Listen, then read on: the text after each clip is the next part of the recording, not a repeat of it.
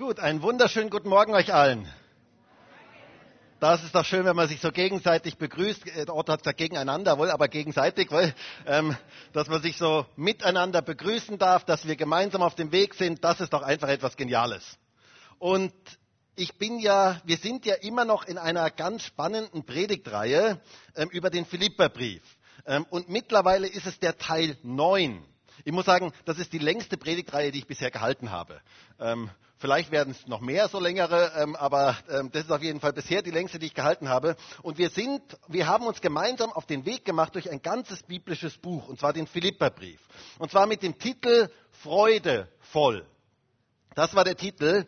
Der Philipperbrief, ein Brief der Freude, wo Paulus mitten aus dem Gefängnis heraus einen Brief der Freude schreibt. Das ist etwas absolut Beeindruckendes. Und die Frage, die große Frage war, was ist das Geheimnis von Paulus, dass er mitten in den schwierigsten Umständen seines Lebens einen Brief der Freude schreiben kann? Was ist das Geheimnis dieser Freude? Und ich fände es so genial, und ich sage das immer wieder gerne, ich fände es so genial, wenn wir uns als ganze Gemeinde auf diesem Weg der Freude befinden. Und wenn wir als ganze Gemeinde Freude in diese Welt hineintragen. Christen sind Menschen der Freude. Yeah. ja, das darf durchaus ankommen. Christen sind Menschen der Freude. Und zwar einer Freude, die unabhängig ist von den äußeren Umständen. Die selbst in den schwierigsten Zeiten unseres Lebens da ist, die selbst in den Herausforderungen des Lebens da ist. Und letztes Mal vor meinem Urlaub ähm, ging es darum, zielorientiert zu leben. Die Frage war, wofür lebst du? Was ist der Fokus deines Lebens? Was ist die Ausrichtung deines Lebens? Was ist das Bullei deines Lebens? Das haben wir damals ähm, festgestellt. Und wir haben festgestellt, dass bei Paulus so die Ausrichtung seines Lebens war, ich möchte ja ihn erkennen und die Kraft seiner Auferstehung und die Gemeinschaft seiner Leiden. Darauf war er ausgerichtet. Das war sein Lebensziel. Und alles andere, sagt er dort, im Vergleich ist Skubalon. Das war meine erste Predigt, wo ich fast das SCH-Wort verwendet hätte. Ähm, aber ich habe es nicht verwendet, aber ich hätte es sogar biblisch untermauern können, dieses Wort zu verwenden. Wer jetzt nicht weiß, wovon ich rede, wer nicht weiß, was Kubalon ist, hört euch die Predigt vom letzten Mal nochmal an. Jetzt habe ich hoffentlich alle neugierig gemacht, die nicht wissen, wovon ich rede. Ähm, heute in einem neunten Teil möchten wir den Blick nach vorne richten. Es geht darum, den Blick nach vorne. Es geht darum, wovon sind wir ergriffen und was können wir ergreifen und worauf sind wir ausgerichtet. Dieser Umgang mit unserer der Umgang mit unserer Vergangenheit bestimmt unsere Zukunft. Wusstest du das? Der Umgang mit deiner Vergangenheit bestimmt unsere Zukunft. Und es ist so wichtig, richtig mit unserer Vergangenheit umzugehen, damit wir in die Zukunft gut gehen können. Wisst ihr, so viele Menschen heute sind gefangen in ihrer Vergangenheit und das hindert sie, dass sie gut in ihre Zukunft gehen können. Aber Gott hat eine gute Zukunft für dich und für mich. Weißt du das? Hey, das wäre doch ein Satz, den du mal kurz deinem Nachbarn sagen kannst. Gott hat eine gute Zukunft für dich. Und zwar so richtig im Glauben. Sag das mal so richtig im Glauben. Gott hat eine gute Zukunft für dich.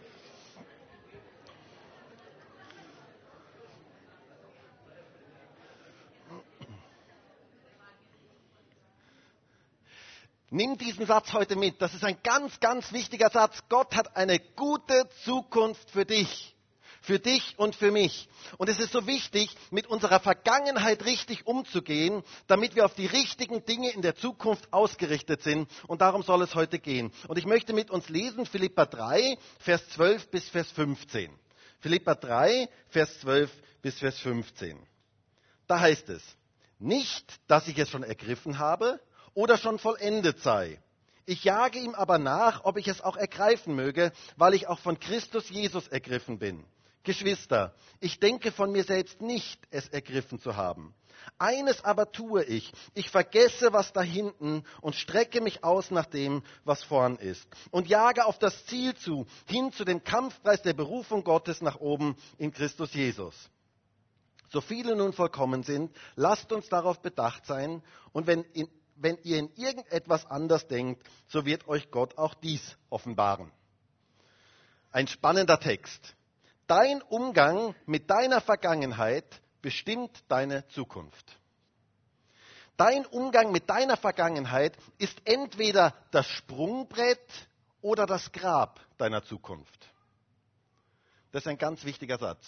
Dein Umgang mit deiner Vergangenheit ist entweder das Sprungbrett oder das Grab deiner Zukunft. Wir werden heute sehen, was das heißt. Wir brauchen einen zielgerichteten Blick nach vorne. Deswegen heißt auch heute unsere Predigt ähm, Freudevoll Teil 9, der Blick nach vorne. Der Blick nach vorne. Denn wir brauchen diesen Blick nach vorne, dieses zielorientierte Leben, nach vorne gerichtet zu sein. Das brauchen wir. Und das ist das, was unser Leben wirklich glücklich macht. Das ist das, was Freude in unser Leben hineinbringt. Das ist das, was uns freudevoll macht, wenn wir so diesen Blick nach vorne bekommen. Paulus, das erste, was Paulus, wovon Paulus hier spricht in unserem Text, ist, dass er es noch nicht ergriffen hat und noch nicht vollendet ist, sondern dass er dem nachjagt. Und wisst ihr, das finde ich so schön bei Paulus. Man spürt bei Paulus seinen Hunger nach mehr. Das finde ich etwas ganz, ganz Gewaltiges. Paulus ist nicht ein Mann, der vorgibt, das Ziel schon erreicht zu haben. So nach dem Motto, ich bin ja der große Apostel und ich habe das eh alles schon erreicht und schaut einfach mal mich an, ähm, ich habe das eh schon alles. Sondern Paulus sagt, ich bin auf dem Weg. Ich laufe dem Ziel entgegen. Ich bin unterwegs. Und wisst ihr, das ist so etwas Wichtiges. Christen sind Menschen auf dem Weg.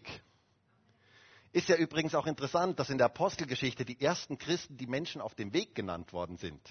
Ich weiß nicht, ob euch das mal aufgefallen ist. Lest mal in der Apostelgeschichte durch. Ähm, sie sind die Menschen auf dem Weg. Und wisst ihr, es gibt nichts Ansteckenderes als Menschen, bei denen man spürt, dass sie nicht selbstzufrieden sind, angekommen sind, empfinden, sie haben eh alles, sondern Menschen, die einen Hunger haben nach mehr. Das ist etwas unglaublich Ansteckendes. Und das ist etwas, was Gott in uns wirken möchte, die eine Sehnsucht nach mehr haben. Und wisst ihr, möge Gott es schenken in unserem Herzen, in unserem Leben, bei jedem Einzelnen, der heute hier ist, dass wir eine Sehnsucht nach mehr haben und dass wir diese Sehnsucht nach mehr niemals verlieren. Gott hat mehr für uns. Glaubst du das? Gott hat mehr für dich. Und deswegen sollten wir uns auf den Weg machen. Und deswegen ist es so wichtig, sich auf den Weg zu machen und nicht selbstzufrieden zu sein. Mögen wir als ganze Gemeinde niemals selbstzufrieden sein und denken, wir haben es jetzt, sondern uns auf den Weg machen, immer wieder neu auf den Weg machen, nach mehr von Gott, nach mehr von seinem Wirken, einen Hunger nach Gott zu behalten. Denn das ist das, was wir brauchen, diesen Hunger nach mehr von Gott. Denn es gibt mehr von Gott. Und Paulus ist ein ganz, ganz großes Vorbild. Er sagt hier in Vers 12, nicht, dass ich es schon ergriffen habe oder schon vollendet sei. Ich jage ihm aber nach, ob ich es auch ergreifen möge, weil ich auch von Christus Jesus ergriffen bin. Wovon ist Paulus ergriffen? Wisst ihr, das finde ich eine ganz wichtige Sache. Er sagt hier, ich bin von Christus Jesus ergriffen. Und da stellt sich die Frage heute, wovon bist du ergriffen? Es ist so eine wichtige Frage. Wovon bist du ergriffen? Was ergreift unser Leben? Was ist das, was unser Leben wirklich bestimmt?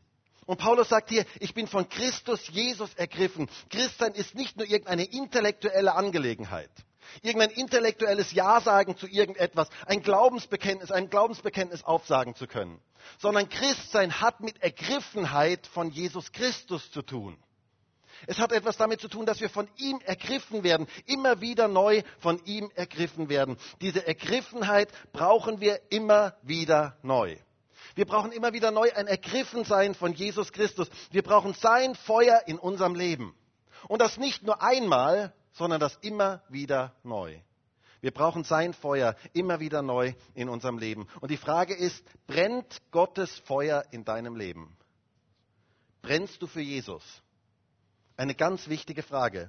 Paulus sagt an einer anderen Stelle in Römer 12, Vers 11, sagt er, und seid brennend im Geist, dem Herrn dienend. Wir sollen brennend im Geist sein. Wir müssen das Feuer Gottes immer wieder neu in unserem Leben anfachen, anstecken. Das Feuer muss immer wieder neu angefacht werden in unserem Leben, sonst geht es aus. Was musst du tun, damit ein Feuer ausgeht? Gar nichts.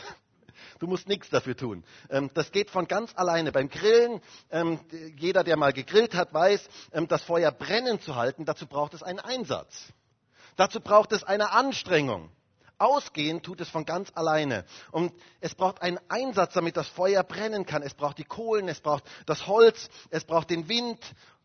Es braucht den Wind des Heiligen Geistes in unserem Leben, damit das Feuer des Heiligen Geistes in unserem Leben klar und hell brennen kann. Und Paulus ermutigt uns, das Feuer Gottes in unserem Leben brennen zu halten. Er sagt zu Timotheus in 2 Timotheus 1, Vers 6 und 7, um dieser Ursache willen erinnere ich dich, die Gnadengabe Gottes anzufachen, heißt es dort, die in dir durch das Auflegen meiner Hände ist. Denn Gott hat uns nicht einen Geist der Furchtsamkeit gegeben, sondern der Kraft und der Liebe und der Zucht.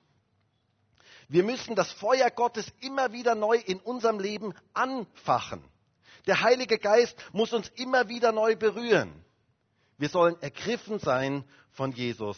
Das bedeutet, dass, das, dass wir immer wieder neu ein Pfingsten brauchen in unserem Leben. Wir brauchen immer wieder neu eine Berührung mit dem Heiligen Geist in unserem Leben. Und ich möchte dir heute sagen, du brauchst immer wieder neu ein persönliches Pfingsten. Und wir als Gemeinde, als Pfingstgemeinde, brauchen immer wieder neu Pfingsten. Wir brauchen das Wirken des Heiligen Geistes in unserer Mitte. Wir brauchen es, dass wir ergriffen sind von ihm, dass wir ganz neu mit dem Heiligen Geist erfüllt werden. Denn wisst ihr, lauwarm wird man von ganz alleine. Wusstest du das? Du kannst einen Selbstversuch machen. Geh nach Hause, nimm ein Eis aus dem Tiefkühler und leg es auf den Tisch und lass es lang genug liegen. Du wirst eine interessante Erfahrung machen. Lauwarm wird es von ganz alleine. Das ist etwas, was von ganz alleine kommt. Oder du kannst eine heiße Tasse Kaffee dir machen und du stellst sie hin und lässt sie lang genug auf dem Tisch stehen. Und du wirst eine interessante Erfahrung machen. Lauwarm wird es von ganz alleine. Da musst du überhaupt gar nichts dafür tun. Und genauso ist es in unserem geistlichen Leben. Lauwarm werden wir von ganz alleine. Deswegen müssen wir immer wieder neu von Gott ergriffen werden, dass das Feuer Gottes in unserem Leben brennen bleibt, dass der Heilige Geist in unserem Leben uns immer wieder neu erfüllen kann. Und was braucht es, damit Eis kalt und Kaffee heiß bleibt? Es braucht Energie von außen. Und es braucht in unserem Leben diese Energie von außen, diese Kraft des Heiligen Geistes in unserem Leben, damit unser Leben brennen bleibt, damit wir von Jesus ergriffen sind. Und genau das möchte Gott in deinem und meinem Leben tun und in unserer ganzen Gemeinde tun. Wir sollen alle ganz neu von Gott ergriffen werden. Und wisst ihr, das ist mein Gebet und mein Wunsch für den heutigen Gottesdienst, dass Gott uns so ganz neu ergreifen kann. Das brauchen wir immer wieder neu. Jeder einzelne von uns, so ganz neu von Gott ergriffen zu sein. Und deswegen ist es ein gutes Gebet, wenn wir heute gemeinsam beten. Herr, bitte ergreife du uns ganz neu. Fach dein Feuer in unserem Leben und in unserer Gemeinde immer wieder neu an und lass uns ganz hell brennen. Es braucht in unserer heutigen Zeit brennende Christen. Brennende Christen, die Licht und Wärme verbreiten. Denn wisst ihr, wir leben in einer Welt, wo es kalt und dunkel ist.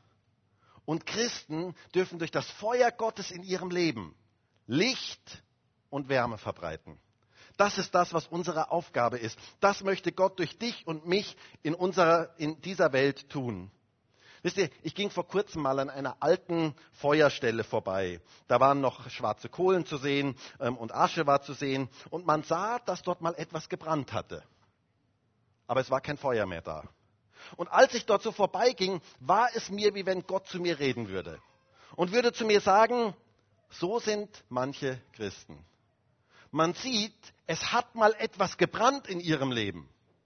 Aber heute geben sie kein Feuer mehr weiter, kein, geben sie kein Licht mehr weiter, geben sie keine Wärme mehr weiter. Und ich möchte, und das, ich habe das so stark, dieses Empfinden in dem Moment, wo ich das so sah, dass Gott zu mir sagt, und ich möchte diese Leute neu anzünden. Und ich glaube, dass Gott das heute zu dir sagen möchte, wenn du dich so fühlst, wenn du empfindest, wie du bist wie eine alte Feuerstelle, wo mal irgendwann etwas gebrannt hat. Gott möchte dir ein neues Feuer geben. Er möchte dich ganz neu anzünden. Er möchte ganz neu dich ergreifen ganz neu dein Herz berühren, dass du wieder Licht und Wärme in diese Welt hineintragen kannst. Gott möchte uns mit seinem Feuer äh, ähm, anzünden und uns ergreifen. Aber wisst ihr, dieses Ergriffensein soll Auswirkungen haben. Es heißt hier in unserem Text, und ich weiß nicht, ob ihr dieses Wortspiel ein bisschen ähm, äh, verstanden habt in diesem Text, das da drin steht, ähm, in Vers 12. Nicht, dass ich es schon ergriffen habe oder schon vollendet bin, sagt Paulus. Ich jage ihm aber nach, ob ich es auch ergreifen möge, weil ich auch von Christus ergriffen bin. Paulus sagt hier, ich bin ergriffen, um zu ergreifen. Das finde ich ein ganz, ganz schönes Bild. Ich bin ergriffen, wir, sind, wir sollen ergriffen sein von Jesus, um etwas ergreifen zu können, um gebraucht zu werden von ihm. Er möchte uns als Werkzeug in seiner Hand gebrauchen. Das ist das, was hier drin steht. Und da ist ein ganz, ganz schönes Bild. Und dieses Bild ist eigentlich für mich das Bild von einer Zange.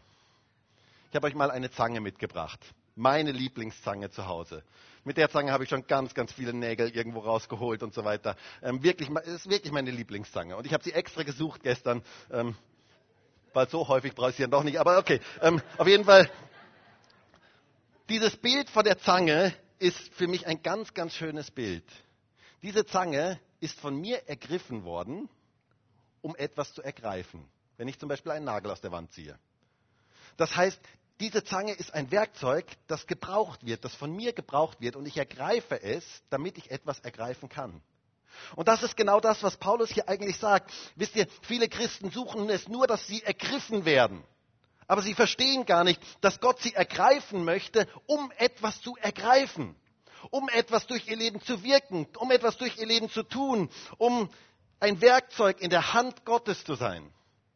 Und diese Zange wird ergriffen um etwas zu ergreifen, eben zum Beispiel einen Nagel aus der Wand zu ziehen. Was für ein schönes Bild. Und Paulus sagt hier, ich bin ergriffen von Christus, um etwas zu ergreifen, um damit Gott mich gebrauchen kann als ein Werkzeug. Und das ist ganz interessant, das war ja auch das, was Gott ihm bei seiner Bekehrungsgeschichte zugesagt hatte. In Apostelgeschichte 9 heißt es, ganz am Anfang, wo Paulus zum Glauben gefunden hat, da heißt es, der Herr aber sprach zu ihm, also zu Ananias, geh hin, denn dieser, und das ist Paulus, ist mir ein auserwähltes Werkzeug, meinen Namen zu tragen, sowohl für König, Nationen als Könige und Söhne Israels. Paulus sollte ein auserwähltes Werkzeug in der Hand Gottes sein. Ein Werkzeug, das gut in der Hand Gottes liegt.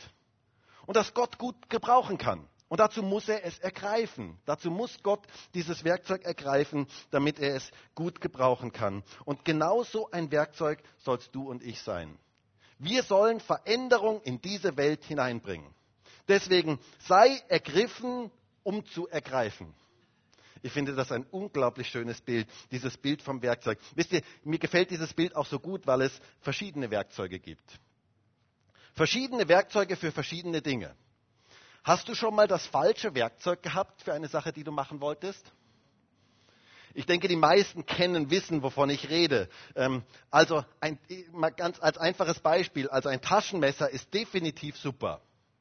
Aber die Säge vom Taschenmesser dazu zu gebrauchen, einen ganzen Wald zu fällen, mit, sagen wir mal, 50 Bäumen oder 100 Bäumen oder keine Ahnung wie viel Bäumen, ähm, da ist es definitiv das falsche Werkzeug. Da braucht es anderes Werkzeug, da braucht es die Motorsäge vom Otto. Das ist auf jeden Fall das bessere Werkzeug. Wisst ihr, es gibt Christen, die sind solche Motorsägen. Oder es gibt Christen, die sind so eine Zange. Oder es gibt Christen, die sind so ein Schraubenzieher. Es gibt sogar Christen, die sind so die ganz kleinen Schraubenzieher, die so ganz subtil, so ganz äh, fein äh, mit Dingen ganz gut umgehen können, sensibel sind. Es gibt Christen, die sind Bohrer. Es gibt Christen, die sind Dosenöffner. Manche sind sogar ein Hammer. Wisst ihr, ich kenne Christen, die sind der absolute Hammer. Hammermäßig, könnte man nur sagen. Und wisst ihr, es ist eigentlich egal, welches Werkzeug du bist. Es ist komplett egal, welches Werkzeug du bist. Wichtig ist nur, dass du ergriffen bist von Gott. Dass er dich ergreifen kann. Und dass er durch dein Leben etwas ergreifen kann. Dass er möchte dich in deiner Individualität gebrauchen. Egal welche Funktion du hast. Er möchte dich in deiner Individualität gebrauchen, genau mit den Gaben, die er dir gegeben hat. Jedes Werkzeug ist wichtig und jedes Werkzeug hat eine andere Aufgabe. Wichtig ist nur, dass wir von Gott ergriffen sind und dass er uns gebrauchen kann zu dem, was er mit unserem Leben vorhat, was er durch unser Leben tun möchte. Und es wäre so genial, wenn wir heute gemeinsam beten, Herr, ergreife du mein Leben das ich ergreifen kann dass ich ein Segen sein kann, dass mein Leben etwas ist, das ein Werkzeug in deiner Hand ist, wo du mich gebrauchen kannst. Das möchte Gott durch uns wirken, ergriffen, um etwas zu ergreifen. Und dann sagt Paulus hier weiter in Vers 13 und Vers 14. Er sagt hier, Geschwister, ich denke von mir selbst nicht, es ergriffen zu haben. Eines aber tue ich, ich vergesse, was da hinten und strecke mich aber aus nach dem, was vorn ist und jage auf das Ziel zu, hin zu dem Kampfpreis der Berufung Gottes nach oben in Christus Jesus. Paulus sagt, er vergisst, was da hinten ist. Und er streckt sich aus nach dem, was vorne ist und jagt dem Ziel nach. Er ist nach vorne ausgerichtet, nicht nach hinten. Und wisst ihr, das ist so etwas Wichtiges in unserem Leben. So viele Menschen heute sind nur nach hinten gerichtet. Sie leben in der Vergangenheit. Und wir müssen vergessen, manches Mal vergessen, was da hinten ist, damit wir offen sind für die Zukunft. Und vielleicht sind heute Menschen hier, und ich habe den Eindruck, dass heute Menschen hier sind, die Dinge in der Vergangenheit loslassen müssen, damit sie offen werden für die Zukunft, die Gott für sie hat. Es kann sein, dass du Dinge in deiner Vergangenheit loslassen musst, damit du offen bist für die Zukunft, die Gott für dich hat. Denn wisst ihr, Gefangenheit in der Vergangenheit ist der Tod unserer Zukunft. Gefangenheit in der Vergangenheit ist der Tod unserer Zukunft. Wir müssen negative Dinge der Vergangenheit loslassen. Vielleicht hast du Verletzungen in der Vergangenheit erlebt. Menschen, die dich sehr verletzt haben. Und du hast zugemacht. Und du hast vielleicht sogar Bitterkeit in deinem Herzen zugelassen. Und Gott sagt heute zu dir, du musst diese Dinge loslassen, damit du eine gute Zukunft hast. Das sind Dinge, die dich blockieren, die deine Zukunft blockieren, die dein Leben blockieren, dass du niemals in das hineinfinden kannst, was ich mit deinem Leben vorhabe. Lass los. Fang diesen Vergebungsprozess an. Lass die Dinge der Vergangenheit los, denn sie blockieren deine Zukunft. Die, Vergangen die Gefangenheit in der Vergangenheit ist der Tod deiner Zukunft. Deine Vergangenheit darf nicht deine Zukunft blockieren. Und das ist das, was Paulus hier sagt. Er sagt, ich vergesse, was da hinten ist. Und ich strecke mich aus nach dem, was vorne ist. Ich bin nach vorne gerichtet und ich äh, gehe dem Ziel entgegen. Paulus ist hier einer, der total zukunftsorientiert ist, nicht vergangenheitsorientiert, der nicht den Blick nach hinten in erster Linie hat, sondern den Blick nach vorne hat. Der den Blick nach vorne hat. Und wohlgemerkt, dieser Brief ist aus dem Gefängnis geschrieben da könnte man sehr schnell nach hinten gerichtet sein.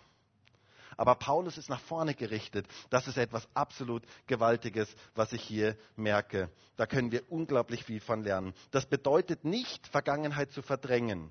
Das funktioniert auch nicht, sondern es bedeutet, mit hinderlichen Dingen der Vergangenheit abzuschließen. Mit manchen Dingen muss man abschließen. Manche Dinge der Vergangenheit musst du abschließen.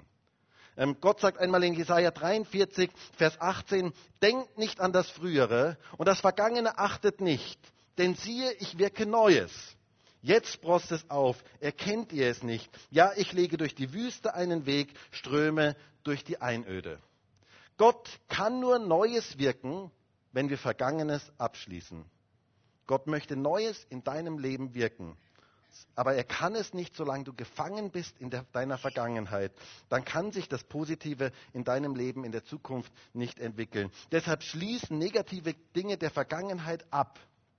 Und lass dich nicht davon gefangen nehmen. Denn wenn du von der Vergangenheit gefangen genommen bist, bist du nicht offen für eine gute Zukunft, die Gott in deinem Leben wirken möchte. So viele Menschen haben negative Erfahrungen der Vergangenheit gemacht. Und deshalb sind sie nicht mehr offen für das, was Gott für sie hat. Wisst ihr, es gibt Menschen, die sind vielleicht verletzt worden in irgendeiner Beziehung. Und jetzt können sie nicht, sind sie nicht mehr offen, weil sie so auf die Vergangenheit fixiert sind, sind sie nicht mehr offen für eine neue Beziehung. Und ich möchte sagen, Gott möchte das heilen. Gott möchte Heilung da hineinbringen. Die, die, Vergangenheit, dass die Vergangenheit aufgearbeitet wird, geheilt wird und dass man wieder offen ist für die Zukunft. Das ist so etwas Wichtiges.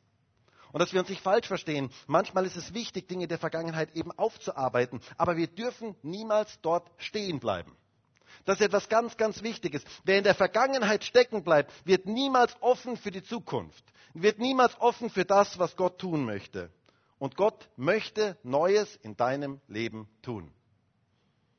Glaubst du das? aber es hat etwas mit, der, mit, dem Umgang in deiner Vergangenheit zu tun. Er möchte Neues in deinem Leben wirken, aber solange du in der Vergangenheit stecken bleibst, kann dieses Neue nicht geschehen. Und Paulus sagt, ich strecke mich aus nach vorne. Ich bin nach vorne gerichtet. Ich bin zielorientiert. Ich bin zukunftsorientiert. Ich bin Christusorientiert. Christen sind Menschen, die zukunftsorientiert sind. Ich möchte das an einem ganz einfachen Beispiel illustrieren, das ich mal gehört habe. Es ist das Bild vom Autofahren. Wisst ihr, das Wichtigste vom, beim Autofahren ist, dass man nach vorne schaut. Stimmt das? Also ich kann mich ja noch gut erinnern, meine erste Fahrstunde. Das war wirklich ein Erlebnis für mich. Ähm, wir sind dort ähm, so über Land gefahren und dann sind wir wieder in den Ort reingefahren. Und als wir dort an das Ortsschild kamen, hatte ich noch 70 oder 80 oder sowas drauf. Ähm, und dann sagt der Fahrlehrer, Moment, Moment, da ist 50. Und ich dachte, okay, ich muss zurückschalten und ich wusste nicht, in welchen Gang ich schalten sollte. Und deswegen war ich da mit der Gangschaltung sehr beschäftigt, zu schauen, wo denn der Gang da ganz genau ist. Ähm, und nahm das Lenkrad und fuhr so Richtung Straßengraben. Und im letzten Moment riss der Fahrlehrer schnell das Lenkrad rum und sagte, Sie müssen schon nach vorne schauen. Und wisst ihr, was ich damals gelernt habe? Beim Autofahren muss man nach vorne schauen. Das ist durchaus etwas ganz, ganz Wichtiges.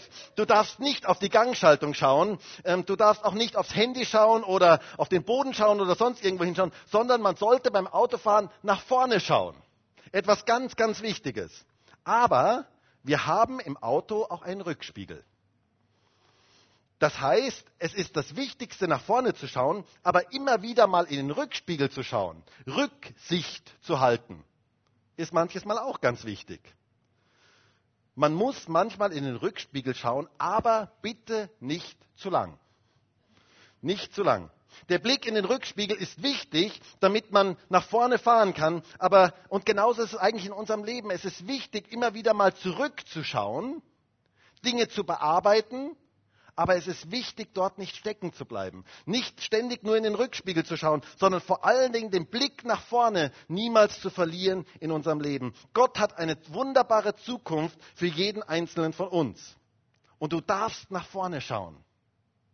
Und ich finde dieses Bild vom Auto so ein schönes Bild, weil denk mal darüber nach, wie groß die Windschutzscheibe ist und wie klein der Rückspiegel ist.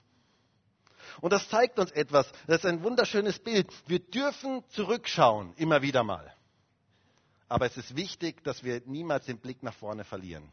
Das ist der wichtigste Blick. Und es liegt eine Gefahr darin, dass wir nur noch in den Rückspiegel schauen, nur noch in der Vergangenheit leben und gar nicht offen sind für das, was Gott heute durch uns wirken möchte.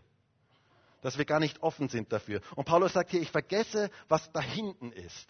Und ich strecke mich aus nach dem, was vorne ist. Streck dich aus nach dem, was Gott heute tun möchte.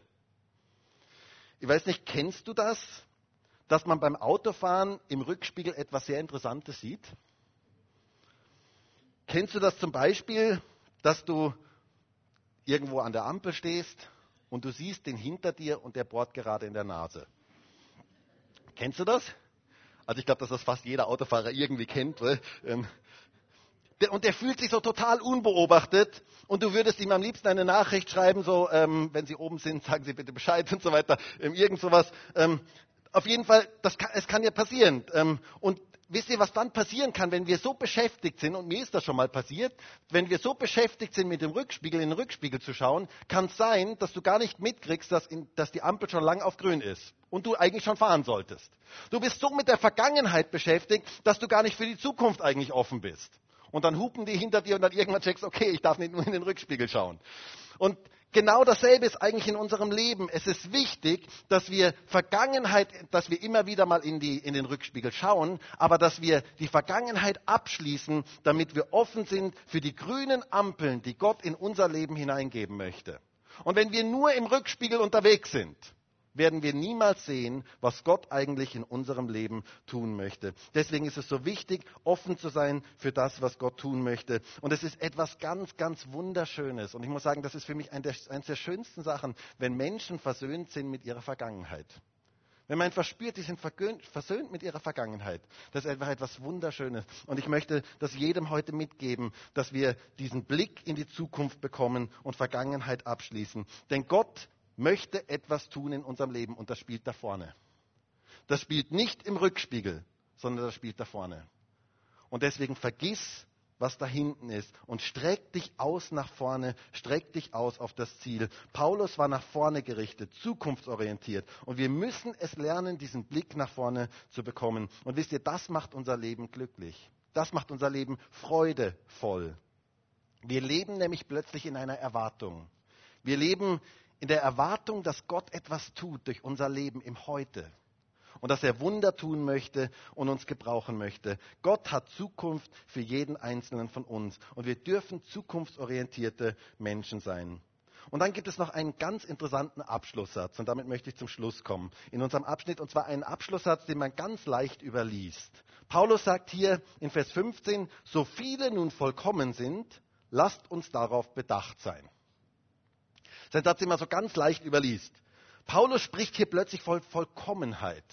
Und wisst ihr, das finde ich etwas total Interessantes. Paulus definiert hier Vollkommenheit nicht damit, dass wir schon am Ziel angekommen sind, sondern vollkommen ist derjenige, der auf dem Weg ist. Ist derjenige, der dem Ziel nachjagt, der eben noch nicht am Ziel angekommen ist. Der ist vollkommen. Das heißt, ein Christ ist einer, der auf dem Weg ist und ein vollkommener Christ. Möchtest du ein vollkommener Christ sein? Ein vollkommener Christ ist einer, der auf dem Weg ist. Ist einer, der zielorientiert unterwegs ist. Ist nicht einer, der schon angekommen ist. Und wisst ihr, das ist ein anderes Verständnis wie das Verständnis, das wir meistens von Vollkommenheit haben. Dass wir nämlich meinen, das heißt Perfektion, das heißt perfekt zu sein. Hier in diesem Zusammenhang sagt Paulus, vollkommen, ein vollkommener Christ ist einer, der unterwegs ist. Der diese Ausrichtung hat, der nach vorne gerichtet ist. Das ist ein vollkommener Christ. So ähnlich wie ein Baby vollkommen ist, auch wenn es noch schreit und in die Windeln macht und so weiter, ist trotz allem vollkommen. Ein vollkommenes Baby. Wenn jetzt der Papa dasselbe macht, er schreit und macht in die Windeln, ist er nicht mehr vollkommen. Das heißt, vollkommen ist jemand, der in dem Stand ist, der sich ausstreckt nach vorne. Und das ist das, was Gott in uns wirken möchte. Er möchte Vollkommenheit heißt hier nicht Perfektion, sondern es bedeutet, auf dem Weg zu sein, sich auszustrecken, nach vorne gerichtet zu sein. Das ist Vollkommenheit. Und wisst ihr, das wünsche ich mir für dich und für mich und das wünsche ich mir für uns als ganze Gemeinde, dass wir diesen Hunger nach mehr von Gott haben, dass wir ergriffen sind von ihm, damit er etwas ergreifen kann und dass wir nach vorne gerichtet sind, auf das Ziel ausgerichtet sind und diesem Ziel nachjagen, so wie Paulus das hier sagt. Das ist eigentlich ein Zeichen von Vollkommenheit. Und das möchte Gott in unserem Leben wirken. Und ich wünsche mir das so sehr, dass wir so freudevoll sein können, indem, dass wir ausgerichtet sind auf dieses Ziel. Darf ich dich heute zum Schluss fragen, hast du diesen Blick nach vorne? Bist du nach vorne gerichtet oder lebst du im Rückspiegel? Hast du die Vergangenheit abgeschlossen und bist du von Jesus ergriffen, damit er etwas durch dich ergreifen kann? Das möchte er nämlich durch dich und mich wirken. Er möchte uns heute ergreifen, damit er etwas durch uns ergreifen kann, auch in dieser Woche. Und wisst ihr, ich wünsche mir und ich wünsche dir Hunger. Und zwar nicht Hunger nach dem Mittagessen heute, sondern einen geistlichen Hunger nach mehr von Gott dass das in unserer Mitte so pulsiert, dass wir das spüren in unserer Mitte, dass wir auf das Ziel zulaufen, dass wir diesem Ziel nachjagen, dass wir vergessen, was da hinten ist und uns ausstrecken nach dem, was vorne ist, dass wir den Blick nach vorne haben. Und ich glaube, wenn wir diesen Blick nach vorne haben, wird Gott seine Herrlichkeit offenbaren. Und ich habe eine tiefe Sehnsucht danach, dass Gott mehr tut durch jeden einzelnen von uns, dass wir Werkzeuge in seiner Hand sind, die er ergreifen kann, damit sie etwas ergreifen können. Und ich würde so gerne heute mit uns dafür beten, dass wir solche Werkzeuge in dieser Welt sein können. Und lass uns gemeinsam aufstehen.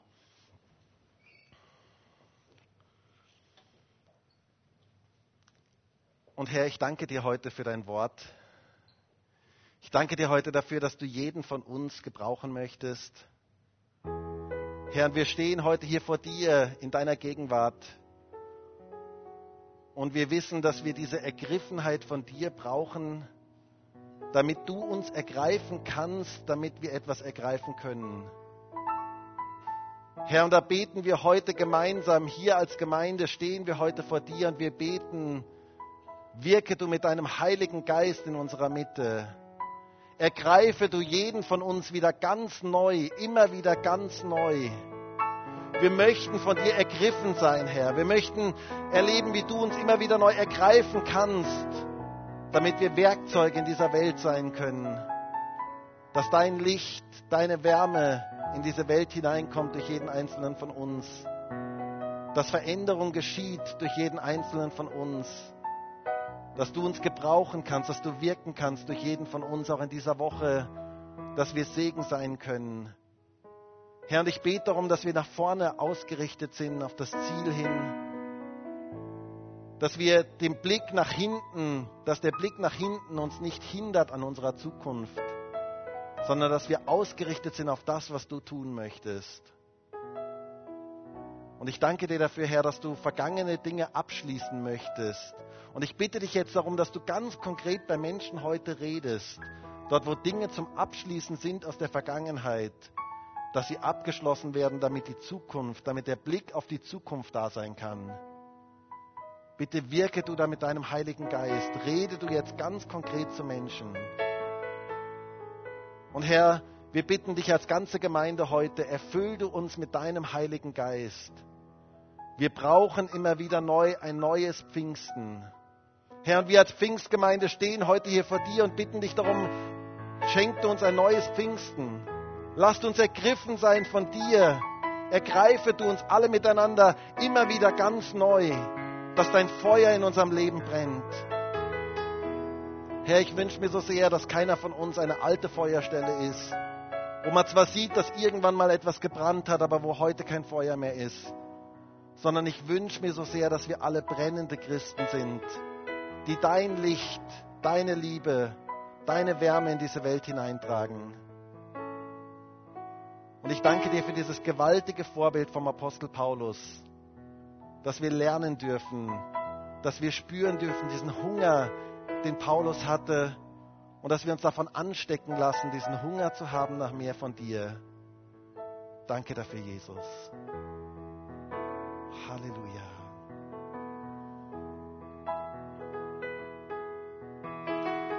Und ich habe den Eindruck, dass heute jemand da ist und Gott sagt zu dir, du hast eine Beziehung in der Vergangenheit gehabt, die ist zerbrochen. Und ich möchte dass du das loslässt, weil das hindert dich in deiner Zukunft. Ich möchte, dass du das mir gibst, dass du die ganzen Gedanken und all das, was da mitschwingt, mir gibst. Und dass du den Blick wieder frei kriegst für die Zukunft, weil ich möchte etwas Neues in deinem Leben wirken. Ich möchte auch, dass du all die Verletzungen, all die, all die Gefühle, die da mitschwingen, all die, all die Unsicherheiten, die da drin sind, dass du all das in meine Hände gibst. Und ich möchte etwas Neues in deinem Leben tun. Und leg das jetzt einfach dem Herrn hin. Sag, Herr, ich möchte davon frei sein. Ich möchte diese Dinge der Vergangenheit loslassen. Ich möchte mich ausstrecken nach vorne. Danke, Jesus. Und lasst uns jetzt gemeinsam dieses Lied singen. Herr, öffne du mir die Augen. Und es wäre so sehr mein Wunsch, dass wir das jetzt als ein Gebet singen. Herr, öffne du mir die Augen, nach vorne schauen zu können, zu sehen, was du tun möchtest. Und Gott möchte uns in dieser Woche gebrauchen. Lass uns jetzt gemeinsam dieses Lied singen.